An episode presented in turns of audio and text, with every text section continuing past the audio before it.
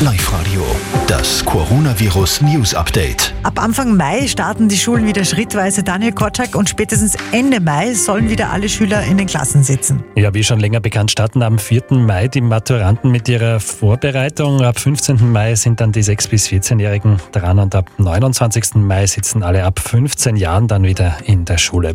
Allerdings werden die Klassen in zwei Gruppen aufgeteilt, damit nicht zu viele Schüler auf einmal da sind. Die Gruppen haben entweder von Montag bis Mittwoch oder Donnerstag und Freitag Unterricht und diese zwei Gruppen wechseln sich dann wöchentlich ab.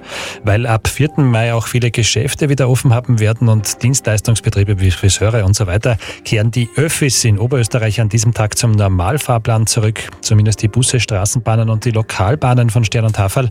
Mit den ÖBB gibt es nämlich derzeit noch keine Einigung über einen dichteren Fahrplan ab 4. Mai. Da sprechen Bund und Land gerade mit den Bundesbahnen.